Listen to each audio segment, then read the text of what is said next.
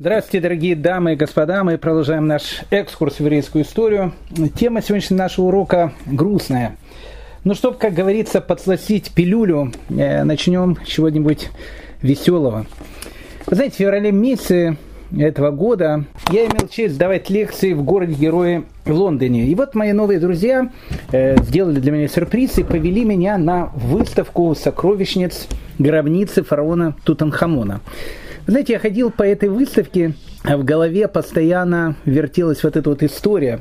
Э, старый советский анекдот, когда в 60-е годы э, выставка э, сокровищниц Тутанхамона была в Москве, там одна женщина, она ходила постоянно по выставке и постоянно говорила одну и ту же фразу. Евреи, евреи, одни евреи, одни евреи. Ну, к ней подошел один человек, говорит, слушайте, почему тут евреи? Это же выставка фараона Тутанхамона. Она говорит, знаете, этот тут он Хамон, а там он Хаим. Так вы знаете, очень часто в мировой истории бывает так, что с одной стороны посмотришь, ну, типичный Тутанхамон, а приглядишься чуть поближе, э, смотришь, будто и на Хайма похож. Вы знаете, в Москве есть очень известная улица. Она известна всем москвичам, гостям столицы. Улица эта называется проспект Мира. Она очень известная, на ней находится ВДНХ, потом находится известная скульптура Зои Мухиной, рабочей колхозницы. Ну, в общем, улицу знают все. С одной стороны, типичный Тутанхамон. С другой стороны, если приглядеться чуть поближе, проглядываются некоторые черты Ишнобельхайма. Дело в том, что э, улица Проспект Мира начала называться так в 50-х годах. До этого она называлась Первая Мещанская улица. А Первая Мещанская улица, она находилась в самом центре так называемой Мещанской слободы. Вообще слово «мещанский», оно не русское слово. Это польское слово. Мещанский значит городской. Мещанство то же самое, что и местечко по-русски. Город, городок такой.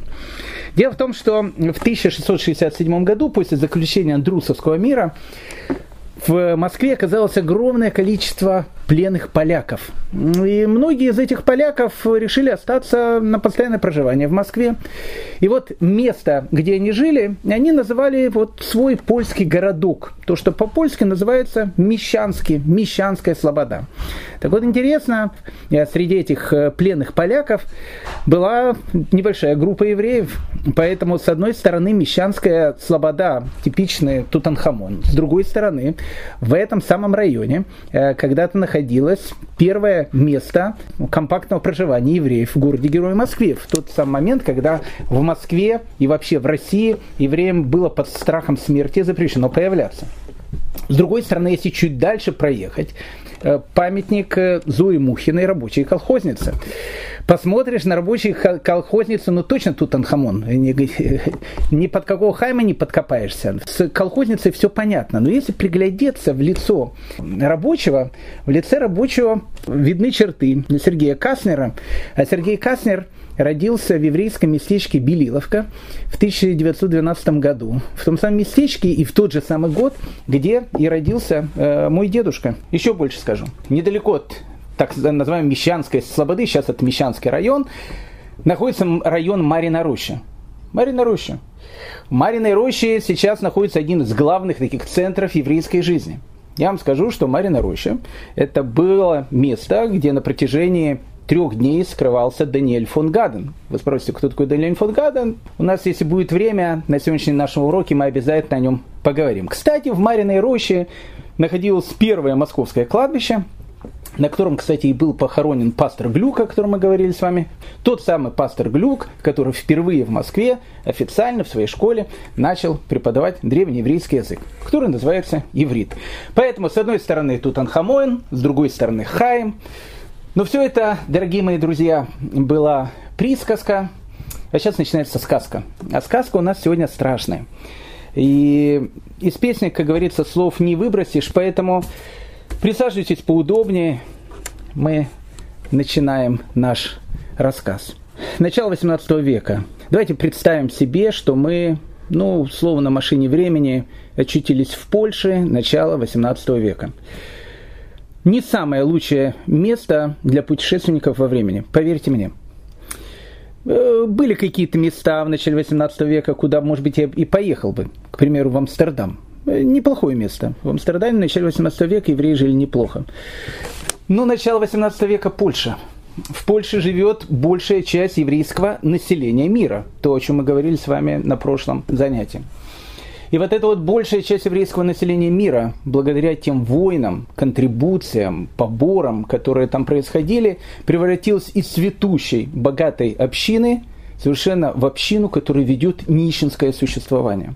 Поэтому, когда мы с вами чуть позже будем обсуждать и говорить про биографию Балшемтова, нам будет все совершенно понятно. Биография Балшемтова, он живет в полной бедноте, они где-то находятся в этих Карпатских горах, ну это Польша все, где-то в этих Карпатских горах. Э, он занимается тем, что он везет какую-то землю, продает, глину, продает ее за какие-то копейки, они еле-еле выживают, кусок хлеба там хватает на целую неделю.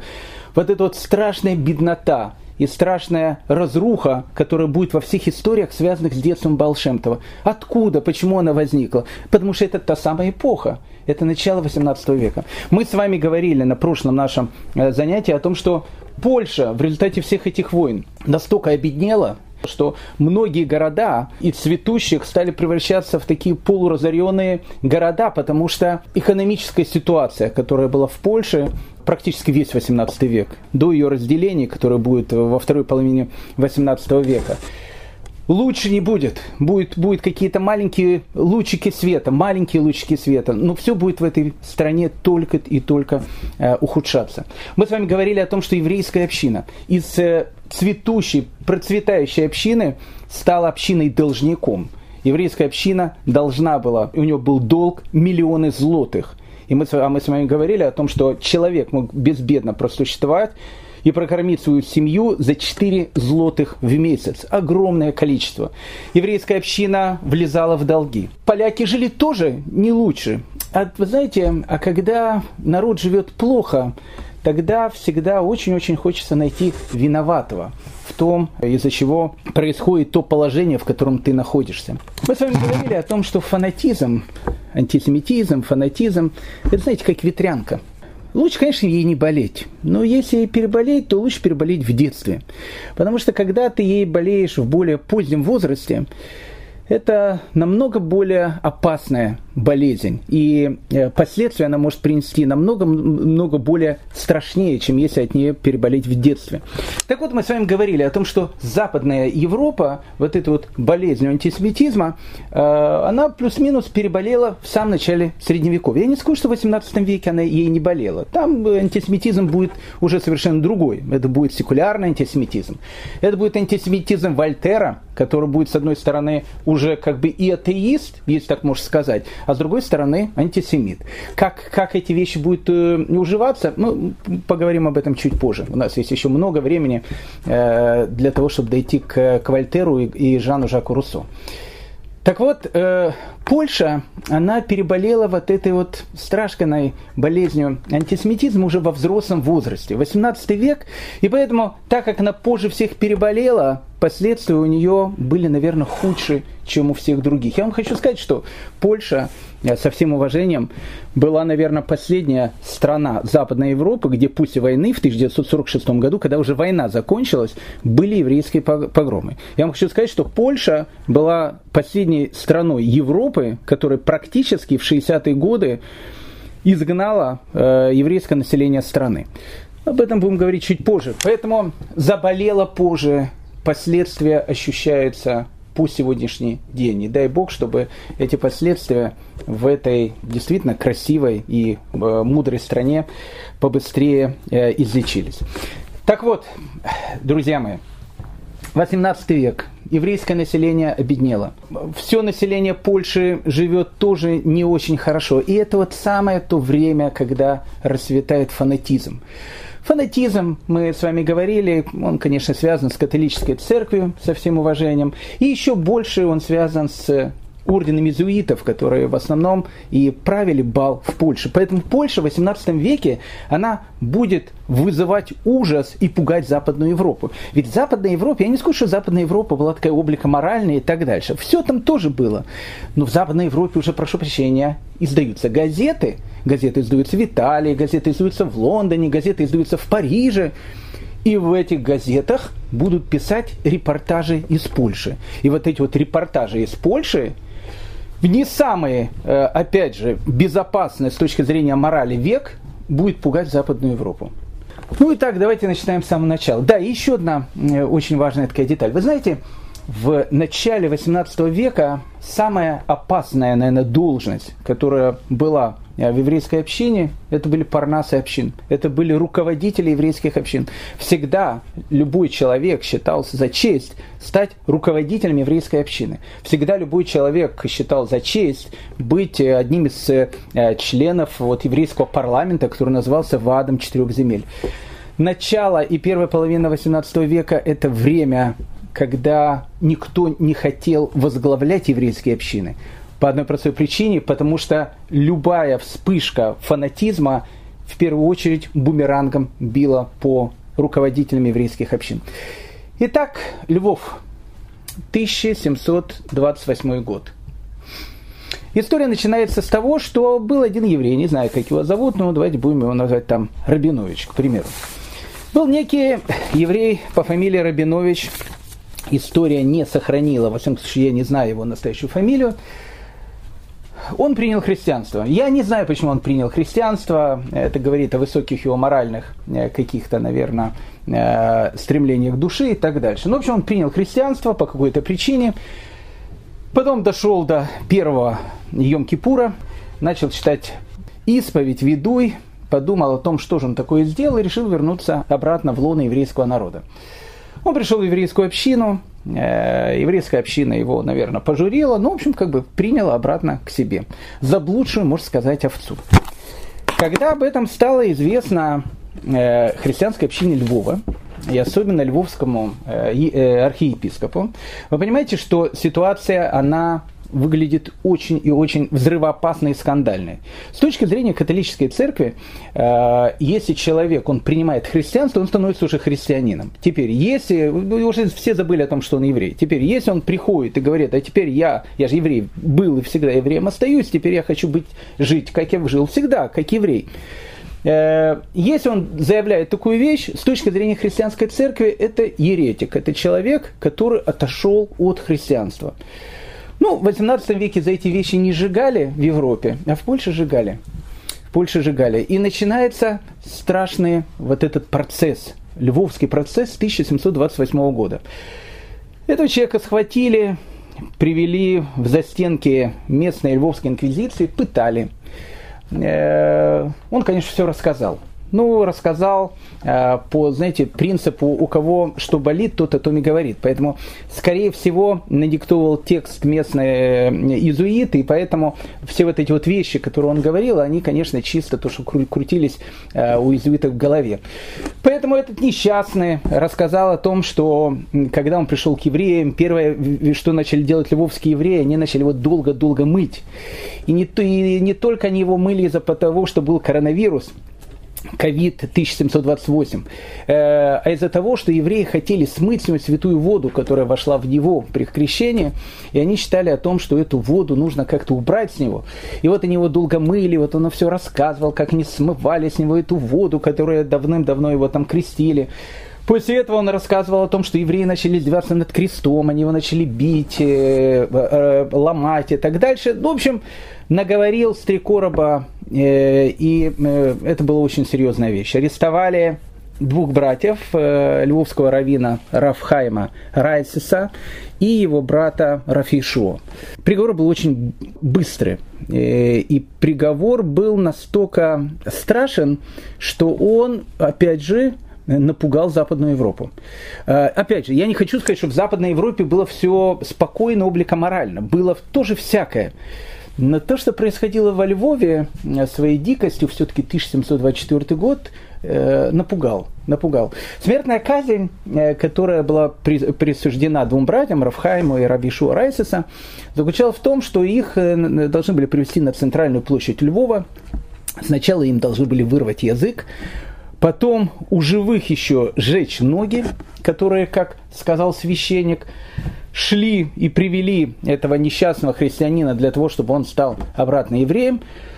Потом разрубить на четыре части, то, что называется четвертовать, а потом остатки, то, что есть, сжечь. Такая вот страшная казнь. Э, Рав Ишуа Райсис, он закончил жизнь самоубийством в тюрьме. Не знаю как, но э, может, ему кто-то помог, э, чтобы не терпеть эти страшные муки, которые предстояло им пережить. А вот Рафхайм Райсис испытал все эти ужасы на себе. Осень 1724 года, Львов. Его выводят на центральную рыночную площадь Львова огромное количество народа собралось. Ну, понятно, ведь это же это представление, э, народ, э, он любит такие вещи. И вот, вот это огромное количество людей, эшафот, на этот эшафот выводят Рафхайма Райсиса и дают ему последнюю возможность. Если он принимает христианство, его все равно убивают, но убивают без мук, просто рубят головы и все. Если он не принимает христианство, он должен будет испытать все муки ада на земле. И Раф Хайм Райсис говорит о том, что я родился евреем, и я хочу умереть евреем. У Раф Хайма Райсиса вырывает язык, потом живым сжигает его ноги, потом рубит его на четыре части, а потом трупы двух братьев сжигают на костре. Поздно вечером евреи с местной общины пришли, собрали пепел двух мучеников и похоронили его на легендарном Львовском еврейском кладбище. Кладбище действительно было легендарное. Там были похоронены великие люди. Первый львовский раввин Раф э, Леви бен Якуб Кикенес. Там был похоронен человек, который основал, построил синагогу Золотая Роза, Раф Исхах Нахманович, сама Золотая Роза там была похоронена, Раф Фальк. Очень-очень много великих людей. Там же и были похоронены эти два великих брака, Тарафхаем и Раф Иешуа Райсис, два мученика. Ну а дальше судьба еврейского кладбища в этих частях Восточной Европы, она, в принципе, предсказуема. Э, обычно на, этом, на этих местах делали парк. Львов решил по оригинальничать, и в 1947 году на месте древнего еврейского кладбища был построен и до сих пор работает известный Краковский рынок во Львове. А вот э, памятник э, на могиле этих двух мучеников, он до 1947 года там был. И там, на этом памятнике, было начертаны слова. «И весь дом Израиля будет оплакивать пожар, зажженный Богом». В принципе, те события, которые происходят э, в 1728 году во Львове, это и будет визитной карточкой э, в принципе, этого века в Польше. Такие процессы будут идти один за другим. Но, кстати, кстати, э, справедливости ради, нужно сказать, что даже в эту страшную эпоху э, бывали случаи, когда сами поляки обращались в иудаизм. Таких случаев было мало, но такой, такой случай очень-очень известный. Этот случай настолько известный, что я подкинул бы э, эту идею сценаристом голливудских блокбастеров, потому что он должен был снять совершенно потрясающий фильм, совершенно потрясающие истории про эти две Марии. Марии Давыдову и Марии Войцехову. Дело происходило в 1716 году в городе-герое Дубна. Э, город-герой Дубна сейчас находится на Западной Украине. Известный был город, э, очень в нем была большая еврейская община.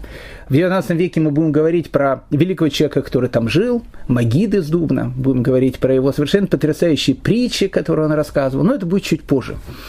В 1716 году город Дубна потрясла Э, страшная весть. Оказалось, что две женщины, э, христианки, э, Мария Давыдова и Мария Войцехова, они приняли иудаизм. То есть они были поляками, полячками и, в общем, как бы стали еврейками. Ну, с Марией Давыдовой история была действительно очень-очень интересная. Отец у нее был священник, Потом под пытками э, она рассказывала о том, что ее отец, он э, очень глубоко изучал Библию, и на каком-то этапе он пришел к мысли о том, что э, истину нужно искать у евреев. И она рассказывала, что с, со своего детства, слушая своего отца, она понимала о том, где находится истина. Она всю жизнь тянулась к евреям. Она была замужем, у нее были дети – Э, потом муж умер, она стала вдовой. И вот, будучи вдовой, она решила то, что называется под конец жизни, э, начать жить еврейской жизнью. Я не знаю, проходила ли она обряды иудаизма так, как это принято делать сейчас в синагоге, там, с боединами и так дальше. Но, как бы там ни было, она стала жить по-еврейски. Об этом стало известно. Э, на нее сообщили в местную инквизицию э, города-героя Дубна, и ее, понятно, забрали сразу же в тюрьму. Вторая, Мария Вайцехова, там вообще совершенно потрясающая история. Ее забрали в тюрьму прямо на свадьбе. История вообще просто, поверьте мне, голливудский сценарий. Э, Ее мама, Марии Вайцеховой, она была служанкой в доме каких-то евреев. И вот когда э, этой Марии Вайцехова, ну, она была, видно, совсем девочкой, и, ну, вообще, наверное, ребенком, который, наверное, только родился, ее мать умирает. И этого ребенка удочеряет та еврейская семья, в которой она находилась. И эта вот несчастная Мария Вайцехова, она, в принципе, всю жизнь, всю жизнь э, считалась еврейкой. Она воспитывалась в этой семье, она выросла в этой семье. И вот э, она, она еще девочка. Э, тогда же женились когда? Ну, 15 лет, 16 лет. Вот 15-16-летняя девочка Мария Вайцехова. Она выходит замуж. Она жила, видно, не в очень богатой семье и выходит замуж, видно, тоже не за очень богатого такого еврейского парня из Дубна. И вот во время свадьбы, во время свадебной церемонии, вот эта Мария Вайцехова, которая всю жизнь, опять же, считалась еврейкой, приходит полиция, всех хватает и всех везут в тюрьму. Почему? Кто-то на нее сообщил о том, что на самом деле вот эта девочка Мария Вайцехова, она на самом деле никакая не еврейка, а вообще она дочка там, э, там польки, полячки, которая, в общем, там умерла или воспитала еврейская семья и так дальше. Как бы там ни было, вот эти две Марии в 1716 году в один год оказались в одних и тех же застенках. Их начали пытать. Марину Давыдову, которая уже была не молодой женщиной, ее так ее э, и в следственных э, документах написано вдова Марина, э, э, Марина Давыдова. Ее пытали очень сильно. Сначала ее пытали горячими раскаленными щипцами, потом ее тело жгли, потом ее поднимали на дыбы. Муки, ну, совершенно адские, которые, которые никто совершенно не мог выдержать. И постоянно ей говорили одну и ту же фразу – ты должна покаяться, и ты должна вернуться в лоно христианства. А Марина Давыдова говорила только одну фразу. «Я была еврейкой, я еврейкой хочу и умереть». Ну, с Мариной Войцеховой, которой было лет 15-16, она тоже какое-то время, она уверяла о том, что она еврейка, она никогда никого не знала, не знала, что у нее родители были поляки. Эти родители всегда были ее родителями. Но она, конечно, пыток не выдержала, и маленькая девочка. И она сказала о том, что она готова вернуться в лоно доброй христианской католической церкви. Обоим женщинам была присуждена смертная казнь, это понятно. Единственное, что Марину Вайцехову э, должны были просто отрубить голову, а вот э, Марию Давыдову должны были перед смертью страшно мучить а потом сжечь на костре. И вот в момент самой казни э, у Марины Давыдовой, немолодой уже женщины, спросили, не хочет ли она вернуться э, в лона той религии, в которой она воспитывалась, и в лона, опять же, второго, того народа, из которого она вышла. Марина Давыдова сказала о том, что я стала еврейкой, и я хочу еврейкой умереть так в страшных мухах, муках она и умирает. Мари, Марию Войцехову э, ей отрубили голову, и на этом заканчивается страшная трагедия Дубна 1716 года. Но одна из, наверное, самых трагических историй, э, которые происходили в Польше в первой половине XVIII века, это так называемые сандомирские процессы. Сандомирские процессы сейчас для человека, который, опять же, нас слушает, оно звучит просто, ну, как название, Сандомир. Сандомир есть до сих пор небольшой э, городок в Польше, Сандомир. По-польски переводится «судить мир». Ну, наверное, то, что там происходило, э, мир, наверное, должен был быть разрушен в прах. Э, если видеть о том, что один человек мог делать с другим человеком. Сандомирское дело. Этим делом еврейские родители пугали своих детей на протяжении многих-многих лет. Мы, к сожалению, забыли об этом страшном процессе, и сейчас мы его напомним. Итак, Сандомирское дело. 1698 год. Ну, начинается все очень и очень мактично. Ну, дело в том, что в те времена, ну, бывали такие, такие случаи, когда э, молодые девушки были не очень обликоморальными такие, и, в общем, как бы, находясь вне брака, прошу прощения, могли забеременеть. Детей, которые рождались э, впоследствии таких вот э, гуляний, у них было две судьбы. Либо э, их мамы душили, я говорю совершенно серьезно, душили, и выбрасывали в помойные ямы. Э, либо, если государства были плюс-минус более цивилизованные, э, были специальные приюты, куда можно было прийти и оставить этого ребенка в этот приют. Ребенка, ну, ребенок был уже несчастный, понятно, его уже воспитывали в этом приюте, родителей у него не было и так дальше. Я не скажу, что у Катарины, э, героини этой истории, была такая история. Э, в принципе, скорее всего, она была замужней, и, скорее всего, маленькая девочка, о которой идет речь, она была действительно не младенцем, а маленькой девочкой. Ну, как бы там ни было, она умерла. Катарина, э, женщина такая простая, польская, бедная крестьянка – денег нет у нее особенно, и как бы для того, чтобы похоронить, нужно пригласить священника, нужно выкопать могилу, нужно опять же заплатить какие-то деньги. Она решила, в общем, как бы на все эти деньги, то, что называется, не тратиться, и тельца э, своей несчастной э, маленькой дочки, которая умерла, взять и подкинуть в какой-то склеп, э, который находился рядом с местной церковью. Ну, видно, в этот склеп особенно никто не заходил, но э, так получилось, что в него кто-то зашел и обнаружили там, в общем, труп маленькой девочки. Ну, как бы это все-таки скандал, труп. Э, начали выяснять, а чьи трупы, и выяснилось, что, э, оказывается, это дочка Катарины. Ну, ее вызвали, понятно, э, в суд. Она рассказала всю историю, рассказала о том, что денег у нее нету, и не хотела тратиться, то, что называется, на похороны, решила подбросить э, труп ребенка в склеп. Ей присудили штраф, и, наверное, эта история бы на этом и закончилась. Но проблема была в том, что Катарина, она была служанкой в доме Кагаль, Кагального старосты, местного Парнаса, э, общины э, Сандомира, который звали Раф Александр Берек. Ну и опять же, э, ну что, ну как бы, как говорил один известный каббалистический персонаж, дело житейское. Дело, конечно, страшное, но в те времена дело житейское. Но в город Сандомир приехал человек, который вообще сам был родом из этого города. Он отучился в нескольких университетах, был очень умным человеком, он считался доктор обоих прав. А тогда доктор обоих прав – это прям академик, то есть доктор гражданского и церковного права. Человек, которого звали Стефан Жуховский.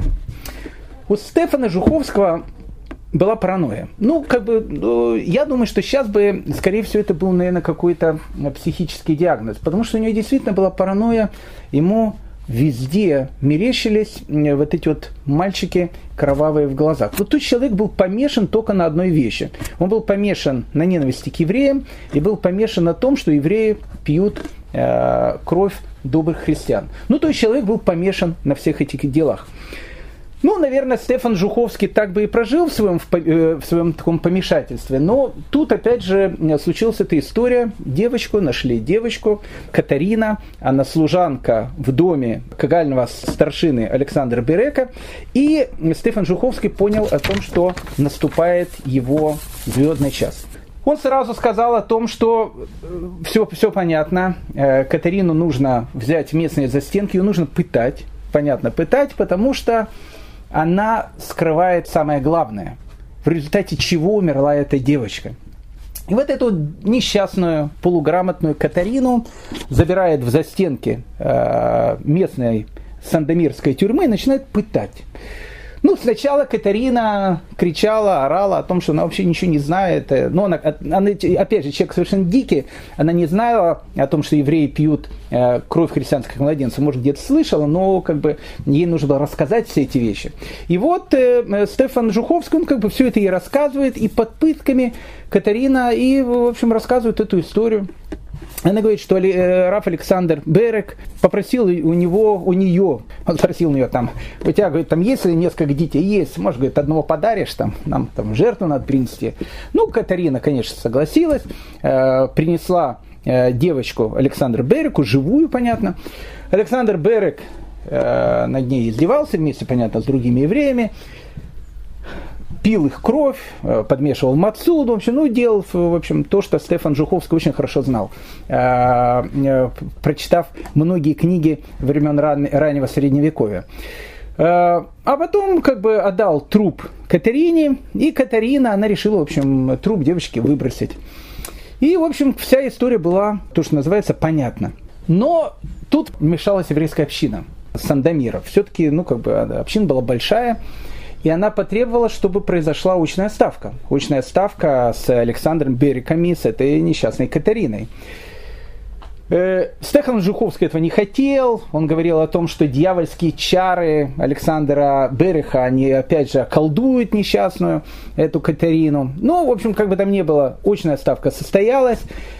И Александр Берег спрашивает у этой Катерины, ты, ты же у меня нас работал столько лет, ты видела от нашей семьи только одно добро. Почему ты говоришь сейчас такие страшные вещи? И Катарина разрыдалась. Разрыдалась, прям при людях, при свидетелях разрыдалась и начала говорить о том, что простите меня, я оговорила вас. Муки были, говорит, настолько страшные, пытки были настолько ужасные, что я могла говорить все, что угодно, только чтобы они меня перестали пытать. И тут, казалось, э, процесс рушится. Но Стефан Жуховский, еще раз, человек был с паранойей. Человек был с паранойей, э, он не успокаивался, он пишет письмо Кравковскому архиепископу.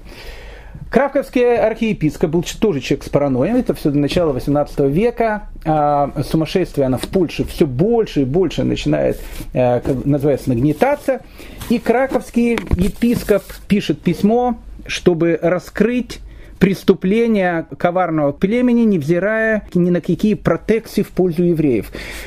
Краковский архиепископ просит это дело довести до конца. И тут Стефан Жуховский решает сделать то, что делали в начале Средневековья. В 18 веке это уже не делали. Ну, в 20 веке иногда тоже статуи мироточат, но, но это было еще хлеще он решил сделать чудо. Такие чудеса были в, в начале Средневековья, опять же, 18 век это все-таки уже, э, ну, как бы время натуралистическое, о котором мы говорили, но это время композиторов, э, не знаю, там, философов, э, поднятия на воздушных шарах э, все-таки. Э, и вот э, вместо кафедральный собор принесли тело этой девочки, принесли Александра этого Берека.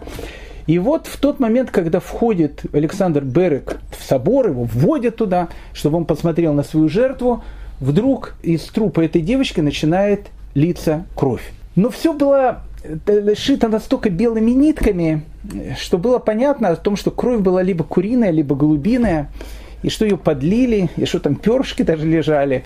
И как бы даже это все было смешно. И, и представители местной общины сказали о том, что, э, ну, как бы, есть же какая-то граница до безумия, которая, до, до которого может дойти.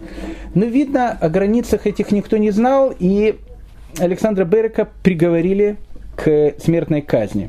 Его трижды поднимали на дыбы, его пытали раскаленными прутьями, пытали, чтобы он рассказал, какие еще члены еврейской общины э, Сандомира участвовали в этих страшных э, изуверствах, которые были, и в результате которых умирает эта маленькая девочка. И Александр Берек молчал. Он говорил только одну фразу о том, что я не виноват, это все бред, такого нету э, и так дальше. И это даже удивило людей, которые, которые его пытали.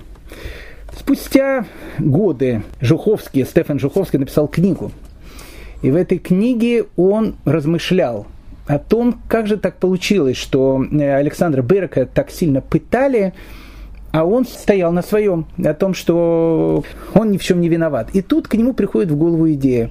Идея, которую доктор двух, двух прав Э, тогда, в 1704 году, э, процесс был, был длинный, он шел почти что 6 лет, не пришла ему в голову. И Стефан Жуховский пишет, достойные уважения люди говорили, что необходимо было пытать не только тело, растянутое на дыбе, жечь свечами и тень, падающее тело.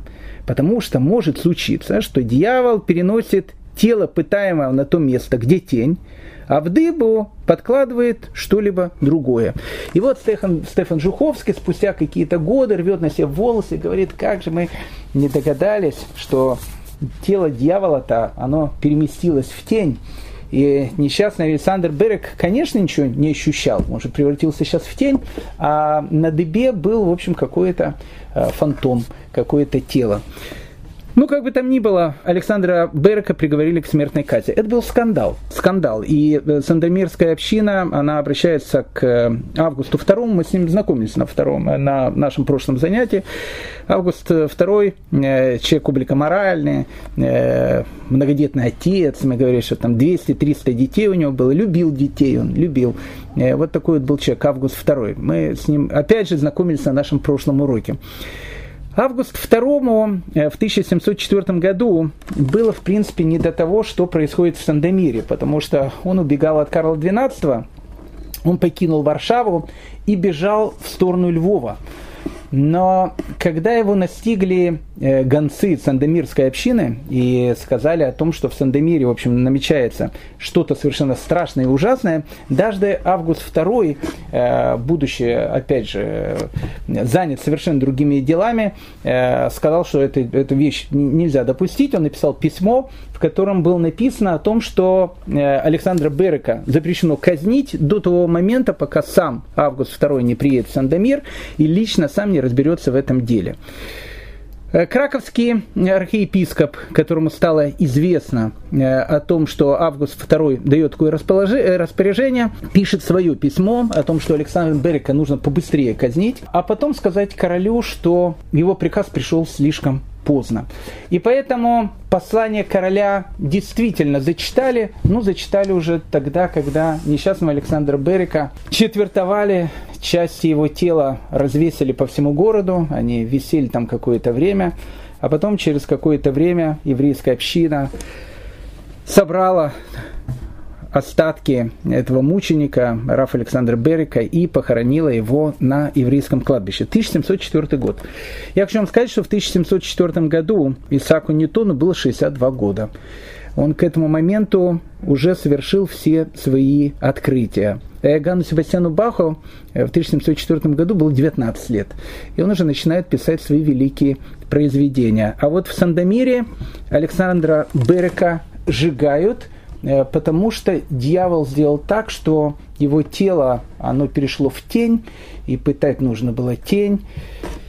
И Сандомирское дело произвело страшное впечатление, опять же, и на, на евреев в Польше, э, которые тогда э, сами страдали от войн. И это, это, слух об этом деле прошел по всей Европе. Но на этом Сандомирское дело не заканчивается. Спустя 6 лет в 1710 году наш уже знакомый Стефан Жуховский, который живет, опять же, в Сандомире, у которого, опять же, паранойя, который постоянно видит каких-то э, кровавых мальчиков в глазах, решает открыть еще одно дело. Ну, как бы дети, видно, умирали э, в Сандомире, понятно, все-таки начало 18 века, но тут умирает какой-то мальчик-сирота, не то, что умирает, его находят но находит его незадолго до еврейской э, Пасхи, до еврейского Песаха. Ну и понятно, что Стефан Жуховский, все, конечно, сразу же понял, о том, что местная еврейская община, Сандомирская, она замучила еще одного э, несчастного ребенка перед своей еврейской Пасхой для того, чтобы, в общем, его э, кровь подмешать в мацу. Но тут э, Стефан Ждуховский решает сделать действительно процесс, который будет э, процессом века, со свидетелями, э, с обвинениями, о том, чтобы как бы слава э, Стефани Жуховском, она пролетела по всей Польше. Ну и как бы процесс стал известен всем, чтобы все знали, какое это страшное дьявольское племя живет рядом с ними. И для этого Стефану Жуховскому э, понадобился свидетель. И такого э, свидетеля нашли. Это свидетель был человек, которого звали Ян Серафинович. Ян Серафинович – это история. Это история. Родился Ян Серафинович в еврейской семье в 1685 году, либо в Вильнюсе, либо под Вильнюсом. Э, он был очень, скорее всего, очень грамотный человек, э, и он даже был раввином. Э, он женился на дочери раввина из Вильна, из Вильнюса. Потом говорили, что он был раввином либо в Слуцке, либо в Бресте. Ну, в общем, как бы это был человек очень-очень такой, с одной стороны, грамотным. Но с другой стороны, это был человек с психическим заболеванием. Ну, то есть, скажем так, он на каком-то этапе сошел с ума. Может, он был сумасшедшим всегда, но э, на каком-то этапе э, сумасшествие это э, проявилось. Он был относительно молодым человеком, ему было лет 25. Ну, сумасшедшие бывают разные. Как пел один известный каббалист, настоящий говорит, буйных мало, вот и нету вожаков. А он был буйный. А в те времена, когда человек буйный, его нужно было повести к Балшему. Ну, мы будем с вами говорить про раби Исраиль Балшемтова.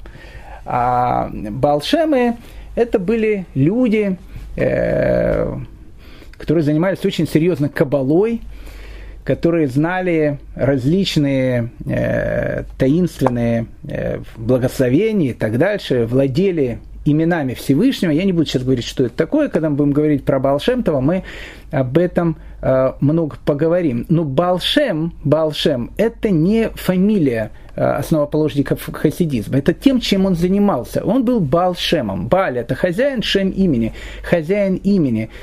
Э, каббалисты, которые владели специальными именами Всевышними, при помощи которого можно было изменять Э, реальность этого мира. Ну, в общем, как бы там ни было, был такой известный Балшем из э, го- города Жолкиев, Балашемтов из Жолкиева, и вот этого э, несчастного Яна Серафиновича э, принесли к нему. Он был буйный, и Балшем пытался его лечить.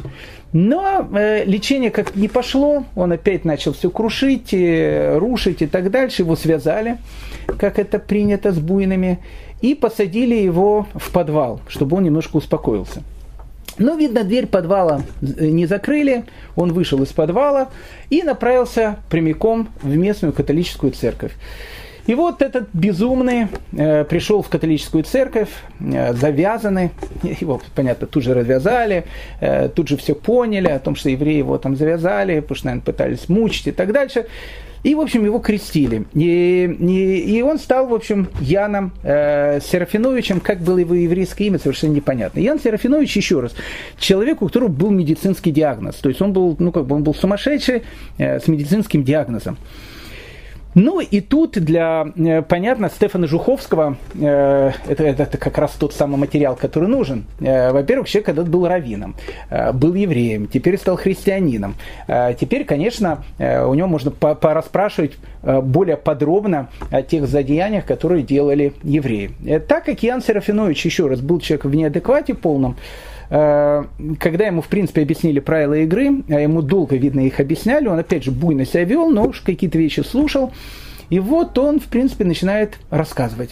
Начинает рассказывать. Причем рассказ его был, конечно, бредом сумасшедшего, и это замечали и сами христиане. Но как бы для э, Стефана Жуховского это был не бред сумасшедшего, это был как раз очень э, э, серьезное откровение, которое сейчас может быть стать достоянием прессы. Иоанн Серафинович рассказывал о том, что евреи вообще помешан на крови. Э, когда молодые люди э, женятся, им всегда дает яйцо, наполненное кровью. И жених и невеста должны отпить с этого кровавого яйца. Когда еврей умирает, ему глаза должны смазать христианской кровью. Когда э, происходит маца, ну это понятно, когда происходит маца, у евреев есть специальное, он сказал, такое страшное э, э, блюдо, которое называется фикаман. Э, для Стефана Жуховского это слово фикаман, оно, оно вообще звучало фикаман, оно вообще по-дьявольски как-то звучит.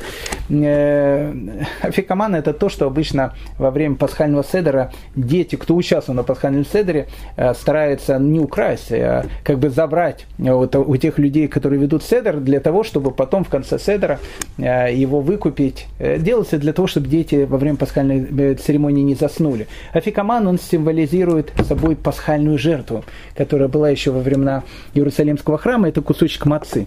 Ну, в общем, неважно. Потом Ян Серафинович вообще рассказал о том, что когда он был главным раввином Литвы, ни много ни мало, э, он сам замучил двух христианских детей и рассказал в подробности, как он их, в общем, замучил.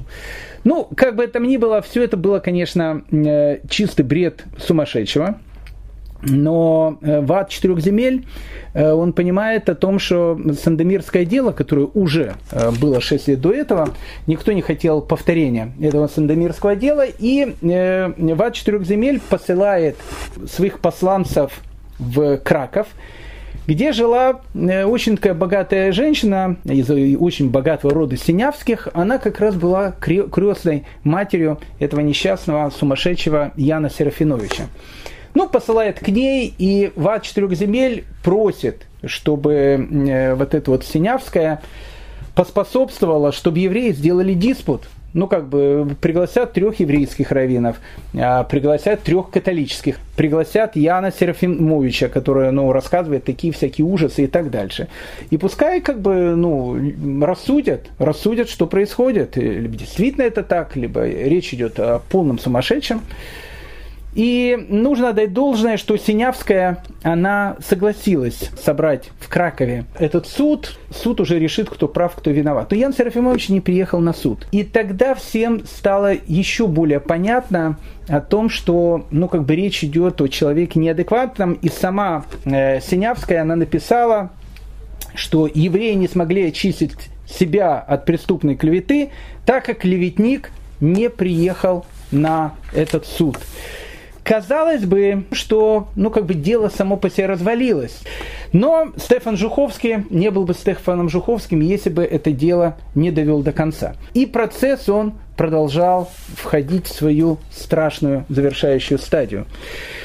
Ян Серафимович, он потом написал несколько книг, ну, конечно, сам их не писал, потому что, еще раз, человек был совершенно больным, писали за него, конечно, иезуитские монахи эти книги, но книги были страшные.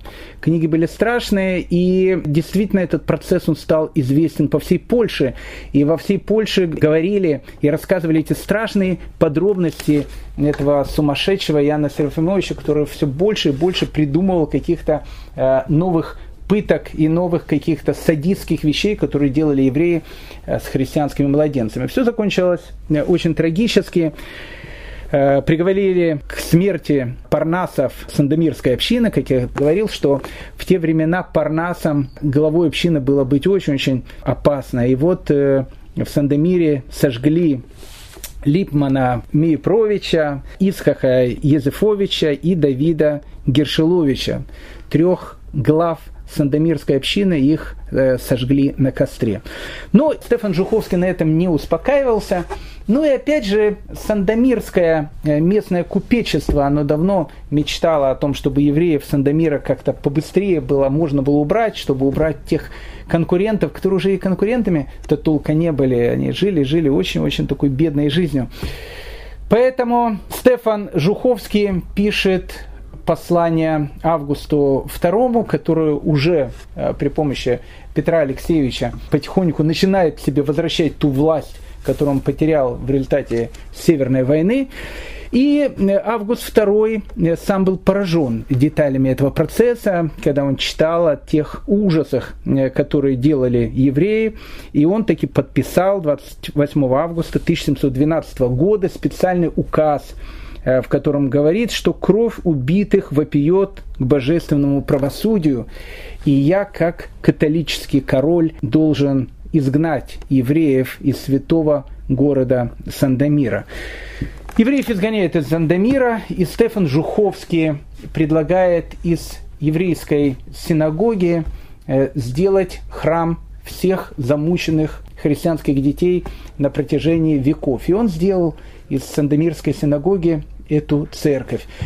эту церковь он разрисовал целые коллекции замученных детей, которых мучили с начала Средневековья, и заканчивался эта череда кровавых портретов, которые было в этой, в этой церкви, изображением мальчика, сандомирского мальчика, которого замучили ужасные евреи в городе Сандомир.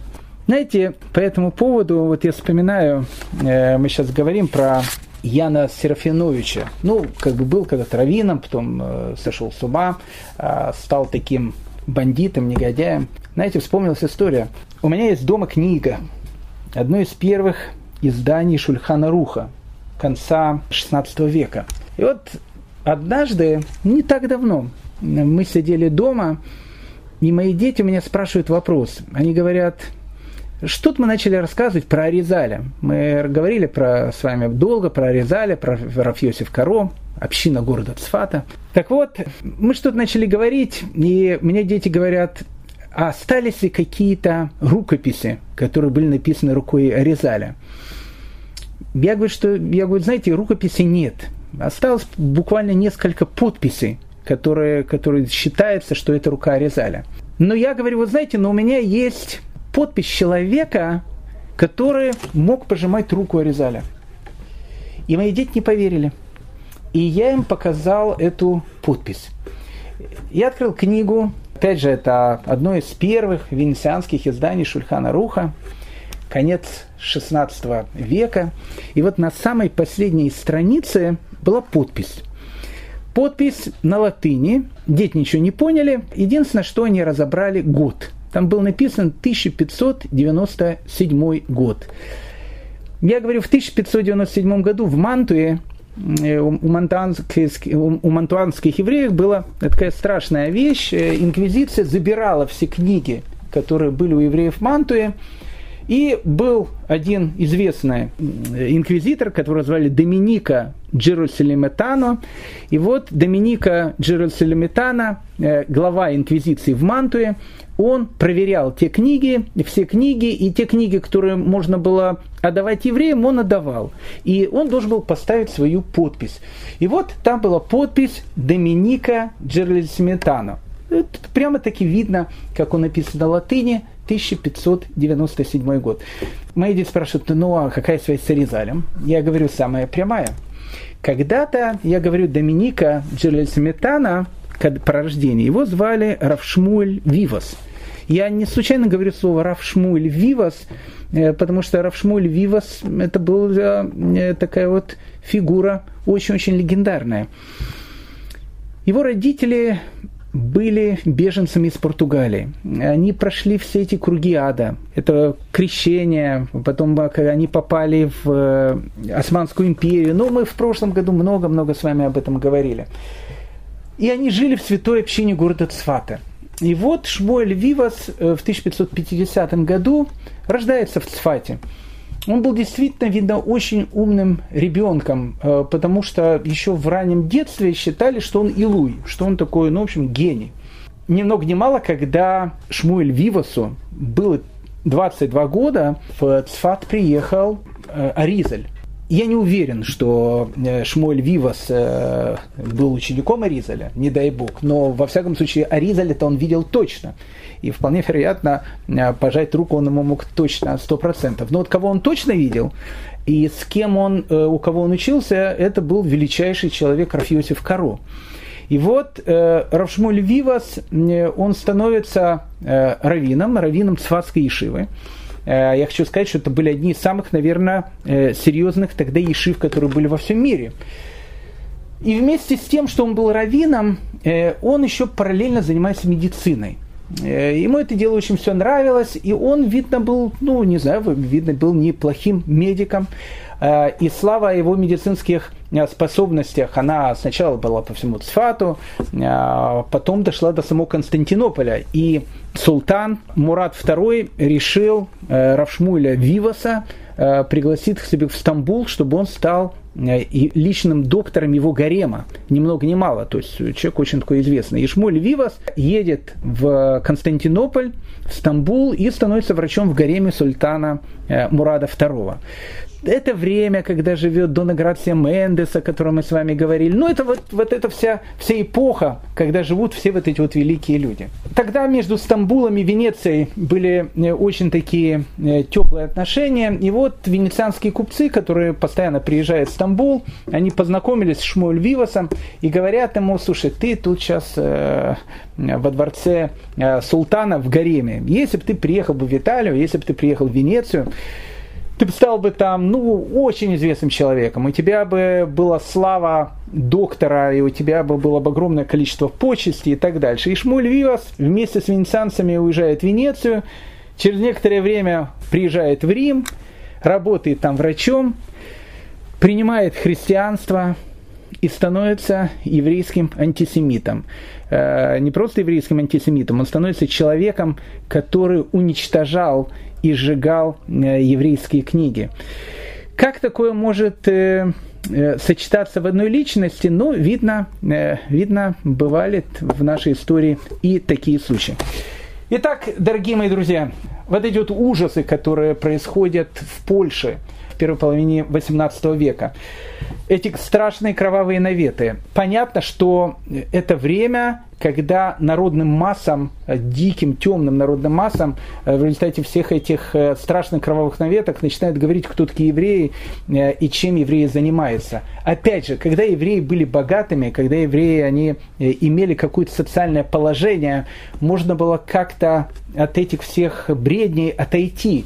Но в тот момент, когда еврейская община сама нищенствовала, и сама вела такое полунищенское состояние, э, и у самих, опять же, поляков э, ситуация была не лучше. Весь этот ужас, он, то, что называется, лег на э, благоприятную почву. Закончим мы наш сегодняшний рассказ, в принципе, с того, с чего мы начали. У нас была присказка, была страшная сказка. Мы сейчас возвращаемся к нашей присказке, которая станет сказкой нашего следующего урока. Дело в том, что э, в 1654 году, мы с вами об этом говорили, часть Украины, часть, ну, то, что называется левобережной Украины, э, со столицей в Киеве и туда вот дальше, она присоединяется к России. Происходит известное это э, объединение между Украиной и Россией. Ну, Украина тогда э, никто э, практически не говорил такое понятие. Украина вообще слово древнерусское, значит она окраины территории, было известно Псковская Украина и так дальше. Тогда эту территорию назвали Малороссия. И вот э, Малороссия, она становится как бы частью московского государства. Объединение это произошло в 1654 году. И вот это вот а, Малороссия, это вот э, левобережная Украина, которые правили тогда казаки, это э, только произошло э, восстание э, Богдана Хмельницкого, оно было совершенно свободно от евреев. Евреев на этой территории было запрещено жить. Ну и тут, когда Украина объединяется с Россией, начинаются уже русско-польские войны. 1655-1656 год, когда русские войска вместе с казаками ходят в Польшу, э, завоевали часть Литвы, даже вошли в Вильнюс. И вот э, русские солдаты, они впервые в жизни видят евреев. Дело в том, что э, с конца 15 века, после известной ереси жидовствующих, о которой мы с вами говорили, евреев в России боялись. И не просто боялись. Въезд евреев на территорию российского государства был полностью запрещен. Вообще Иван Грозный ни много ни мало сказал о том, что если какой-то еврей вообще появится на этой территории, его просто могут ограбить и убить, потому что он, э, он нарушил закон.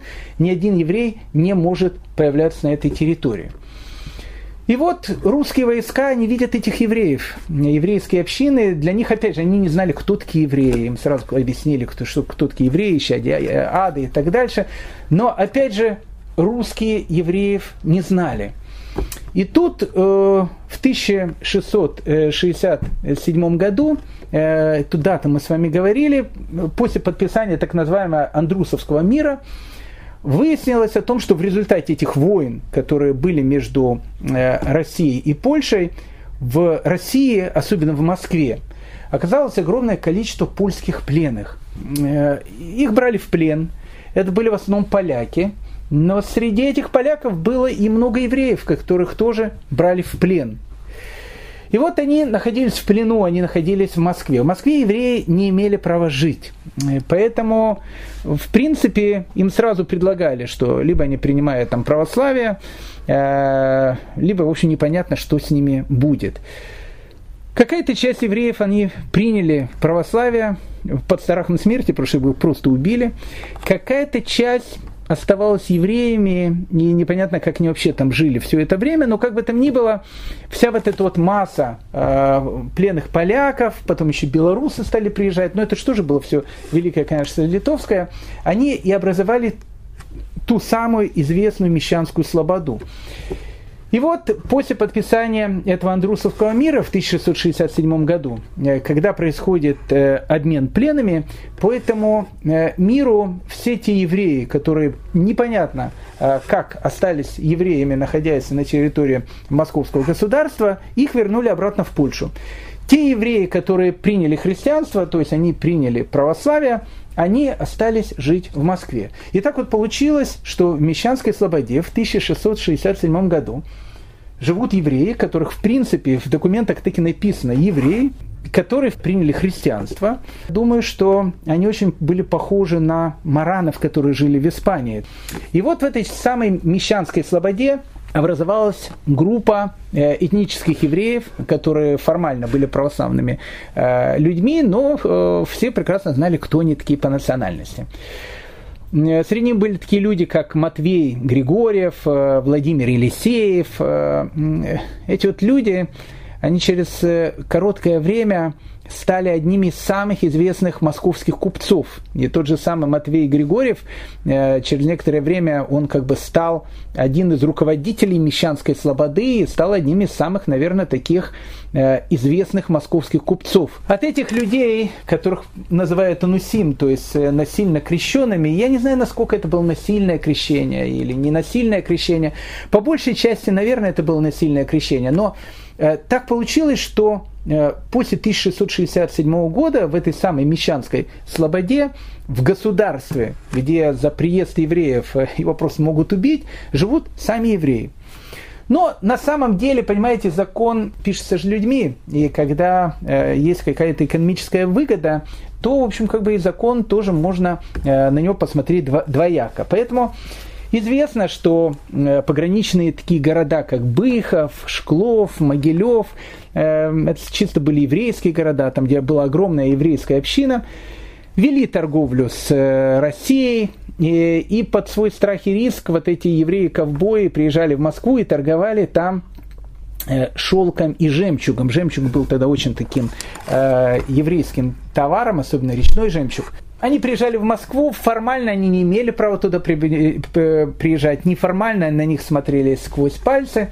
И вот так вот происходило э, вот это вот взаимоотношение между российским государством и евреев, э, которых в это самое российское государство не пускали.